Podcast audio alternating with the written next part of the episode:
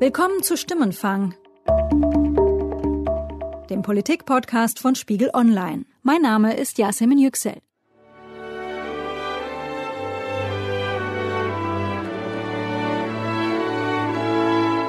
Europa ist der Schwerpunkt unserer aktuellen Spiegel Online Themenwoche. Bis zur Wahl am 24. September berichten wir wöchentlich über ein Thema, darunter soziale Gerechtigkeit, Integration, Umweltschutz oder eben Europa.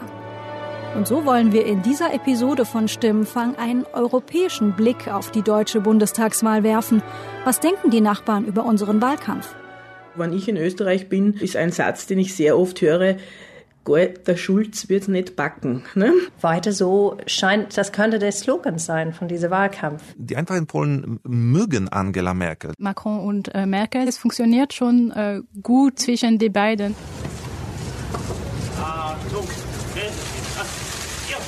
15. Mai Berlin Kanzleramt. Der frisch gewählte französische Präsident Emmanuel Macron kommt zum Antrittsbesuch. Die Staatskarosse fährt in den Hof des Kanzleramts, Handschlag mit Angela Merkel vor Fotografen, militärische Ehren, das Stabsmusikchor der Bundeswehr spielt zur Begrüßung die Nationalhymne des Gastlandes.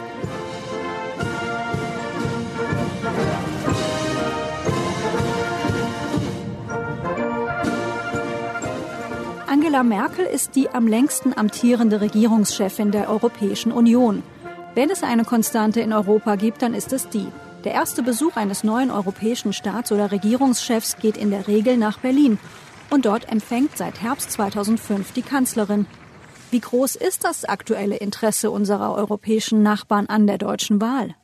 Ich denke, momentan in Großbritannien ist nur ein Thema wichtig und das ist Brexit und äh, ähm, in Zusammenhang mit den Deutschen, wie, was für ein Brexit es wird und was für einen Einfluss zum Beispiel Angela Merkel darauf haben wird.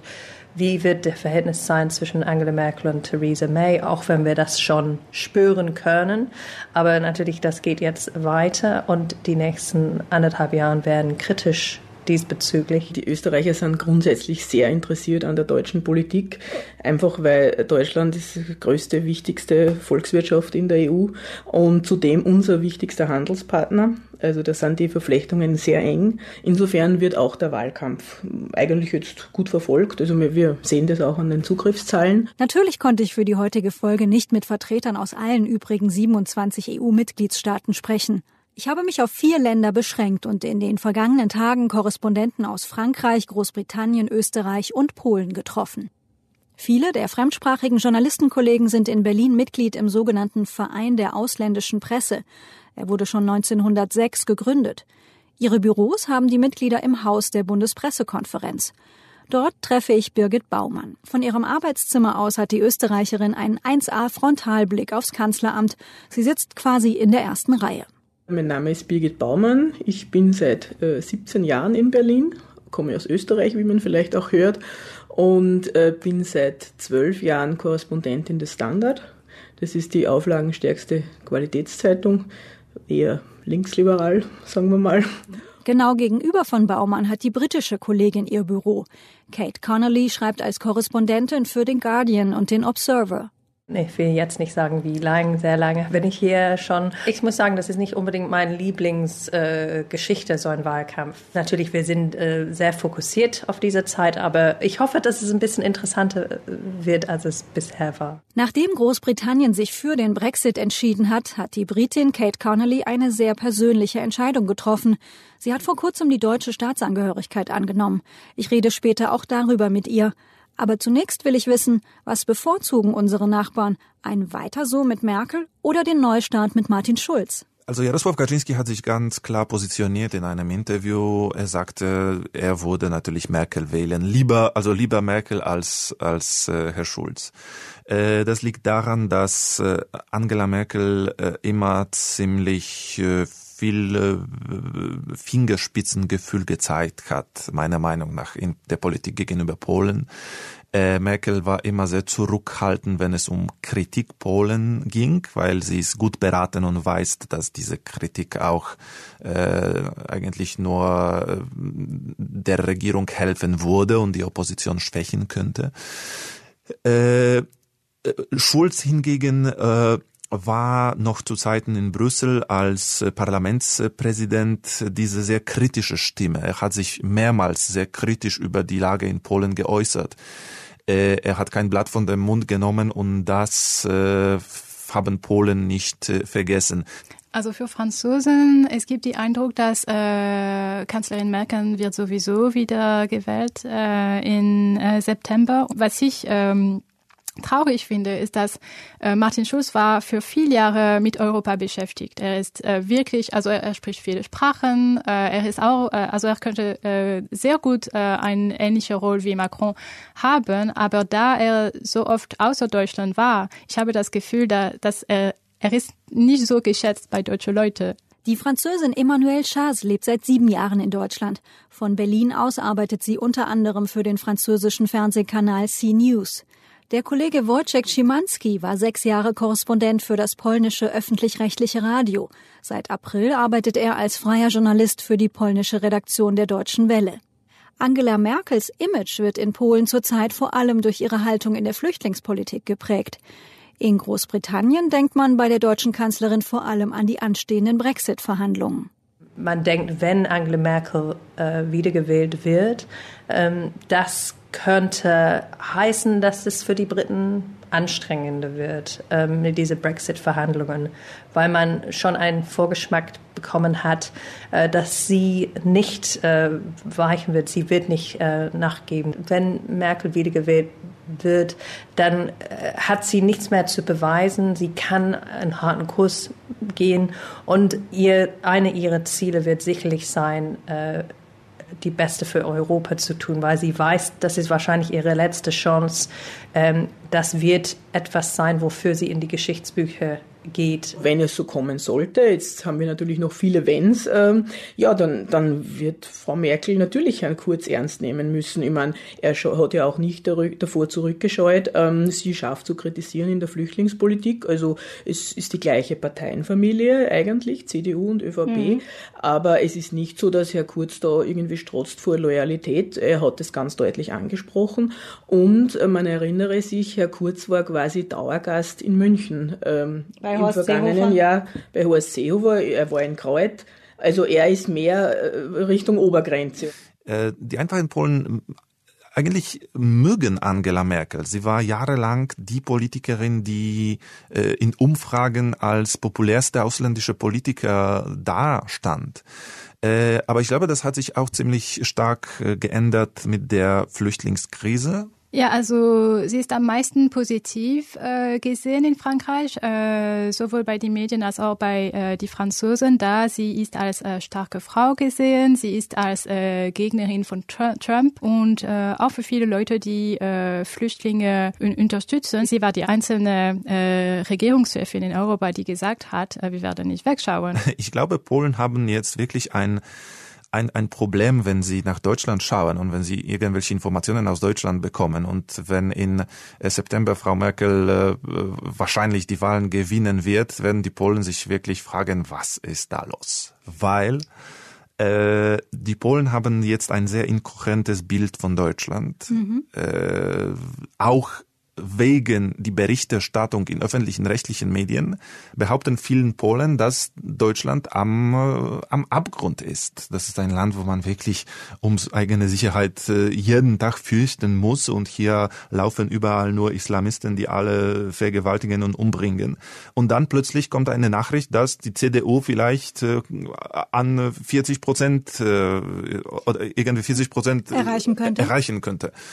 Und dann fragen sich Polen, was ist, wie ist das möglich? Also wir hätten gedacht, Merkel wäre schon weg nach dieser ganzen Flüchtlingskrise und die Deutschen wollen Merkel wieder wählen. Wieso? Doch sie hat das Land kaputt gemacht oder sie hätte das Land kaputt gemacht. Ähm, also äh, das, wird, das ist wirklich interessant, äh, das zu beobachten, wie, wie, wie man in Polen an diesem äh, höchstwahrscheinlichen Sieg reagieren wird. Wie äh, würden Sie sagen, ist das Verhältnis zwischen Theresa May und Angela Merkel und wie ähm, wird Angela Merkel in den britischen Medien gerade ähm, dargestellt?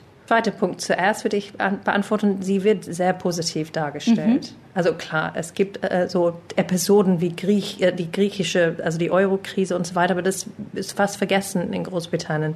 Ähm, sie wird dargestellt als eine sehr starke Figur, jemand, der dann ähm, Leute zusammenbringt, ob Trump oder Putin, die gut mit vielen Leuten umgehen kann, die so ein bisschen so No-Nonsense-Frau, also äh, letztendlich jemand, den wir hätte, ähm, äh, den wir gebrauchen könnten, könnte man sagen, äh, zu Zeiten, wo man spürt eine gewisse Führungsschwäche in Großbritannien. Äh, zu ähm, Ihrer ersten Frage, wie ist das Verhältnis zwischen Angela Merkel und Theresa May? Das war sehr interessant, dieses Jahr zu folgen. Erste Treffen zwischen zwei Frauen. Ja, zwei Frauen in der Politik. Ach, das ist so interessant. Was ziehen die an? Wie, die, wie sind die Schuhe von, ähm, von Theresa May? Ähm, zwei Pastorentöchter, zwei Frauen, die sehr gerne äh, wandern gehen in ihre Sommerurlaube. Ähm, aber dann eigentlich viele äh, Parallelen. Äh, genau, man denkt sehr viele Parallelen, ja, und vor allem Frauen, ja, Frauen quatschen gerne und so weiter. Aber letztendlich, ich denke, die sind äh, sehr unterschiedlich. Und ich denke, es ist, äh, man spürt viel Spannung da und eine gewisse Distanz. Ähm, ähm, Merkel hat ein viel besseres Verhältnis oder sehr schnell ein viel besseres Verhältnis aufgebaut zu Emmanuel Macron. Ähm, ich denke, zu Theresa May ist es, ist es much more awkward, würde man sagen. Die können nicht so gut miteinander kommunizieren, ist mein Gefühl. Macron und äh, Merkel, Sie haben schon diese äh, Partnerschaft äh, verstärkt. Ich denke, es gibt ein äh, persönliches Verständnis zwischen die beiden. Sie arbeiten sehr gut zusammen. Ähm, das ist etwas ganz wichtig, ich denke, äh, für beide Regierungen. Merkel selbst lehnt dieses Etikett ab, aber seit der Wahl von Donald Trump wird sie zuweilen als Führerin der freien Welt bezeichnet. Wir erinnern uns, der letzte Anruf von Barack Obama als US-Präsident ging im Januar an Angela Merkel. Obama bedankte sich bei der Kanzlerin für ihre starke, mutige und andauernde Führung. Daraus aber eins zu eins auf Merkels Ansehen bei unseren unmittelbaren Nachbarländern bzw. ihre Führungsrolle in Europa zu schließen, wäre ein Fehler. Insbesondere Merkels Haltung in der Flüchtlingskrise hat ihre Beziehungen zu den europäischen Nachbarn in dieser Amtszeit stark beeinflusst.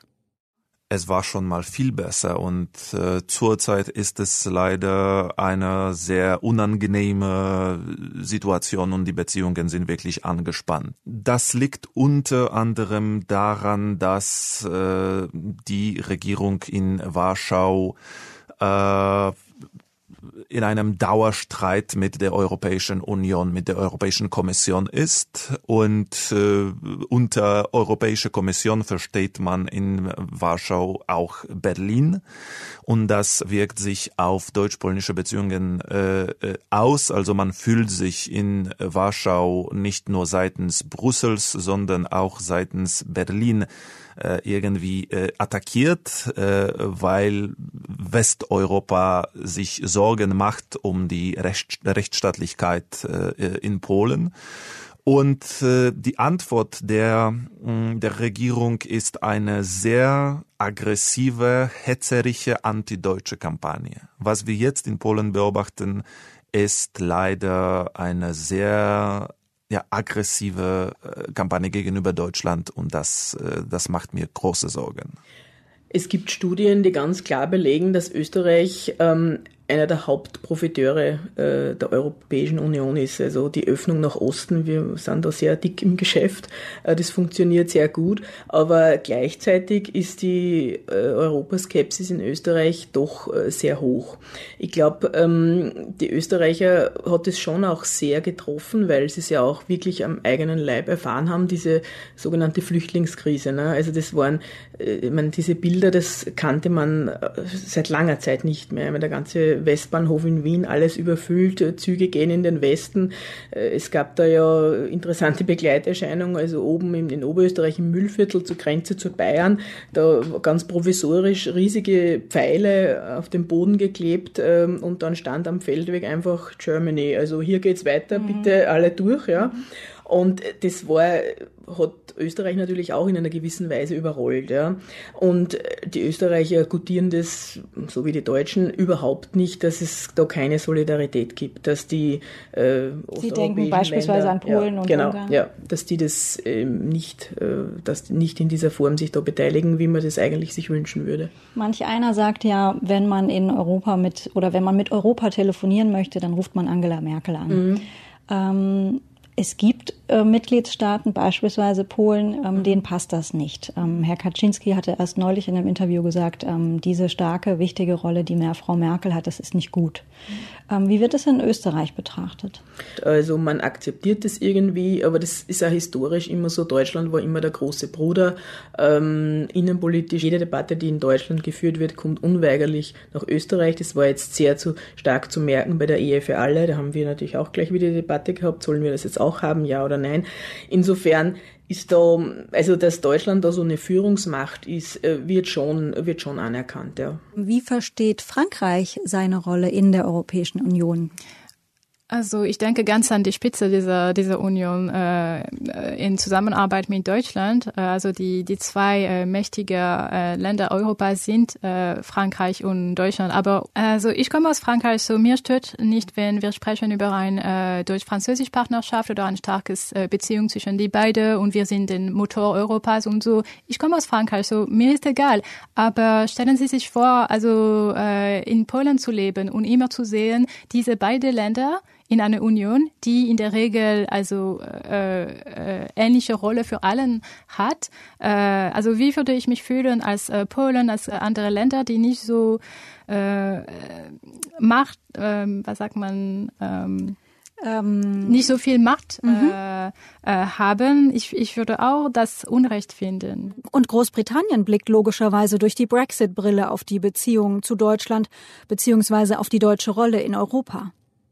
Ja, es kommt darauf an, aus welchem Perspektiv. Also ähm, äh, das Land äh, ist gespalten, wie Sie wissen, äh, zwischen die Remainers und die äh, Brexiteers. Und ähm, äh, ich denke, man hat vielleicht ein bisschen Angst vor Deutschland, wenn man ein Brexiteer ist, beziehungsweise man ist ein bisschen bockiger Deutschland gegenüber, weil man merkt, hm, Jetzt ist das nicht so ein Partner, mit dem wir zusammenarbeiten, auch wenn Deutschland sagt, wir wollen das und auch wenn äh, Großbritannien, die Regierung sagt das. Äh, das ist etwas, jetzt wird es mehr konkurrieren, wir müssen mehr konkurrieren, also auf Wirtschaftsebene und äh, auf die außenpolitische Ebene äh, mit unseren militärischen Missionen und so weiter. Ähm, und äh, ich denke, für, aber für Leute, die für einen äh, Verbleib in der EU gewählt haben, ähm, es ist äh, es passierte schon längst vor dem Brexit, dass Deutschland schon so eine Art Land ist, wo man guckt hoch und sagt, ach, hätten wir nicht so etwas oder würde es bei uns nicht besser laufen? Das heißt, von alle. Sie meinen wahrscheinlich nicht den Flughafen in Berlin. Äh, nein, das meine ich nicht. ähm, nein, ich meine zum Beispiel ähm, äh, alles von Ausbildungsplätzen, mhm. dieses System, was, mhm. was in England tut, also fast komplett fehlt äh, im Vergleich zu wie es hier läuft, äh, bis hin zur Flüchtlingsaufnahme und die Bereitschaft ähm, der, der Deutschen und die Regierung, ähm, das äh, durchzuziehen. Ähm, oder Gesundheit. Das ist eher nicht so ein Thema, das ist eher vielleicht etwas, was ich persönlich merke. Äh, aber wo man guckt auf Deutschland und denkt, da laufen einige Sachen viel besser als bei uns. Also diese Sozialkluft, auch wenn es jetzt auch ein Thema Sozialgerechtigkeit ist, natürlich für die SPD dann große Slogan in der Wahlkampf. Ähm, aber diese ähm, Kluft äh, zwischen Arm und Reich ist in Großbritannien viel deutlicher zu spüren. Und man guckt auf Deutschland und denkt, oh ja, das läuft alles ähm, äh, viel, ähm, äh, das, das viel mehr Ausgleich in der, in der Gesellschaft. Bleiben wir kurz in Großbritannien. Ich hatte eingangs schon erwähnt, dass die Kollegin Connolly nach dem Brexit-Votum eine Entscheidung getroffen hat. Welche Konsequenz haben Sie persönlich gezogen nach der Brexit-Entscheidung? Ähm, nach der Brexit-Entscheidung, also es kam nicht sofort, aber schon relativ schnell danach habe ich gedacht, ähm, dann jetzt äh, werde ich mal eine deutsche ähm, Staatsbürgerschaft beantragen. Und das habe ich dann ziemlich schnell gemacht. Irgendwie gedacht, äh, nicht so richtig gedacht, ob, also habe gedacht, vielleicht ist es ein bisschen übertrieben, dass ich das mache, aber ich möchte schon meine Rechte, meine Rechte sichern. Und ähm, wie es jetzt ähm, äh, herausstellt, denke ich, keine schlechte Entscheidung. Jetzt habe ich das in ähm, äh, Wie man sagt, in trockenen Tüchern? Jetzt habe ich das in trockenen Tüchern und ähm, mache mich natürlich Gedanken persönlich über meine Identität und was das heißt. Bin ich wirklich deutsch? Also, als ich, wenn ich diese ID-Karte in der, in der Hand nehme, das ist ich, bin ich deutsch? Was ist das, was mich so ein Deutscher macht? Ja, und solche Sachen. Aber bin heilfroh, dass ich jetzt äh, ähm, diese Sicherheit habe. Äh, und das ist ja sehr interessant. Das heißt, ähm, Sie werden jetzt im September auch zum ersten Mal in Deutschland wählen können. Wie fühlt sich das an? ja, ich, das war für mich, äh, muss ich ehrlich sagen, einer der wichtigsten äh, Gründe, warum ich das haben wollte, weil ich konnte in, äh, beim, beim Brexit-Referendum dürfte ich nicht wählen, weil ich zu lang, weil ich Auslandskorrespondentin bin, zu lang aus dem Land äh, bin und äh, dürfte das nicht mehr, auch bei keinem Wahl. Und ich fand es wiederum unfair, das dass heißt, ich. Weil Sie äh, zu viele Jahre in Folge außerhalb, der, außerhalb Großbritanniens gelebt haben. Genau, und dann mhm. verliert man Wahlrecht. Und ähm, wiederum hier in Deutschland äh, lebe ich seit einigen Jahren, zahle meine Steuer ganz fleißig und äh, ähm, habe Kinder hier, die natürlich, äh, wir beteiligen uns in, in Gesellschaft und kann auch nicht wählen. Und das äh, fühlte sich ganz merkwürdig an. Und jetzt äh, habe ich mein Wahlrecht wieder. Ich habe immer noch meinen, meinen britischen Pass, also man könnte sagen, dass ich ein bisschen äh, verwöhnt bin diesbezüglich, ähm, würde es auch nicht unbedingt aufgeben wollen. Das ist, warum sollen die Brexit-Leute mein, meine, meine Identität klauen? Nach der Entscheidung in Großbritannien ging ja so eine Art Zittern durch Europa. Würden andere Mitgliedstaaten dem Beispiel folgen? Das ist ein Punkt, der mich vor allem im Gespräch mit dem polnischen Kollegen interessiert hat. Zumal sich Polen derzeit ja nicht gerade wie ein EU-Vorzeigemitglied verhält. Also schon die Tatsache, dass äh, der Begriff Polexit äh, nicht äh, jetzt in diesem Studio erfunden wurde, sondern äh, kursiert schon irgendwo, deutet darauf hin, dass man sich diese, diese Bedanken irgendwo hat, könnte Polen vielleicht äh, aus der EU äh, austreten. Das tatsächlich wünscht sich niemand in Polen. Also die Polen selbst sind sehr proeuropäisch. Mehr als 80 Prozent der Polen sind damit zufrieden, Teil der Europäischen Union zu sein. Ähm, die Regierung äh, allerdings äh, wurde das natürlich nie nie nie machen. Man äh, man ist dessen bewusst, wie viel Polen äh, politisch, wirtschaftlich und finanziell vor allem profitiert von der EU. Äh, aber man versucht wirklich der EU Stern zu bieten und man pfeift wirklich an diese europäische Einigkeit und an die Sachen, die für äh, sogenannte Alteuropa wird äh, wichtig sind. Für wie bedrohlich hält man in Polen derzeit ähm, das Verfahren, das in, in Brüssel im Augenblick im Gange ist in Sachen Justizreform in Polen? Schwer zu sagen, äh, weil die Europäische Union hat schon äh, mehrmals äh, gezeigt, dass diese Drohungen nicht immer wirklich in harten Tatsachen äh, münden. Mhm. Das dauert Monate oder Jahren äh, und natürlich äh, Polen wird äh, das Stimmrecht in, in, im Rat nie verlieren, weil Ungarn das nicht äh, erlauben wird. Um das dazu zu sagen, um ein so, so eine Entscheidung zu erwirken, bräuchte es einen einstimmigen Beschluss und Ungarn würde genau. da nie mitmachen. Also das muss man, das muss Warschau nicht befürchten. Aber jetzt wurde ein neues Vertragsverletzungsverfahren auch eingeleitet. Das erhöht äh, Druck aus äh, äh, aus Brüssel. Äh, ich glaube, die Regierung in Polen ist nicht wirklich äh, hat nicht wirklich Angst vor Brüssel, aber der Druck ist da und man muss damit rechnen. Äh, und diese viele jungen Polen vor allem sagen jetzt, ja, wir hoffen, dass die EU uns retten wird. Äh, also die jungen Polen sehen vielleicht die Rettung in, in Brüssel. Ich muss an dieser Stelle auch daran denken, dass es in Deutschland Anfang des Jahres ja zwar nicht nur, aber vor allem auch junge Menschen waren, die für die Martin Schulz Begeisterung gesorgt haben. Und viele von ihnen ganz klar EU-Fans. Heute ist von Wechselstimmung in Deutschland wenig zu spüren. Ich wollte darum von allen Korrespondenten auch wissen, ob es dennoch etwas gibt, das sie am aktuellen Wahlkampf in Deutschland überrascht. Ich kann mich erinnern, einer meiner letzten großen ähm, Kommentare vor der Bundestagswahl 2013 hatte den Titel Erlöse uns von dem Dösen. Äh, Im Sinn von dieser stinklangweilige Wahlkampf, es ist eh schon alles gelaufen und alles klar.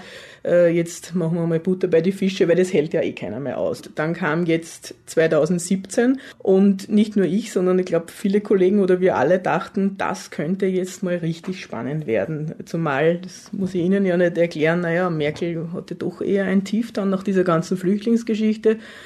Ja, und jetzt muss ich sagen, wir können wieder sagen, erlöse uns von dem Dösen. Ähm, schauen wir mal. Äh, es überrascht mich doch, dass, und das ist eine positive Überraschung, dass äh, dieses politisches äh, Landschaft in Deutschland sich als so stabil erwiesen hat und er weiß sich so. Äh, vor ein paar Monaten hatten wir noch die Befürchtung, dass AfD eine starke Partei im Bundestag sein könnte. Jetzt alles deutet darauf hin, dass die AfD im Bundestag präsent wird, aber nicht als eine starke Kraft äh, CDU, die Union, äh, trotz Flüchtlingskrise ist immer noch die stärkste Kraft. Also die, die etablierten Parteien, die Parteien der Mitte, äh, sind äh, immer noch attraktiv für, für, für, für, für, für, für deutsche Wähler. Äh, das ist eine, eine, eine positive und glaube ich auch für Europa gute Entwicklung. Also was ich gelernt habe, ist, dass äh, vielleicht die Deutschen sind eher pragmatisch, äh, also mehr pragmatisch als konservativ, weil äh, wir haben jetzt also so eine konservative äh, Regierung immer und immer, also schon dreimal und also sehr wahrscheinlich ein viertes Mal. Und ich denke, Franzosen haben ein mehr emotionale, also eine emotionale Beziehung mit äh, die mit ihrer Politiker.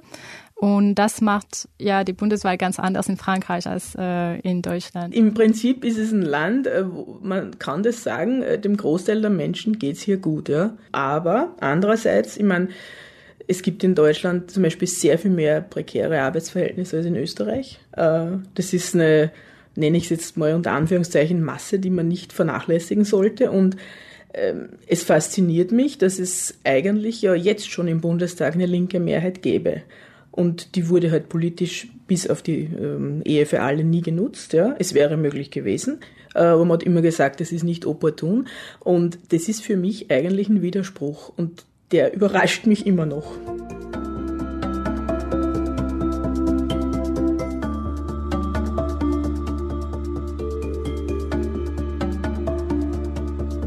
Das war unser Politik-Podcast Stimmenfang für diese Woche. Wenn Sie Interesse an weiteren Beiträgen aus den Spiegel Online Themenwochen haben, finden Sie eine Übersicht auf www.spiegel.de slash Politik slash Themenwochen 2017.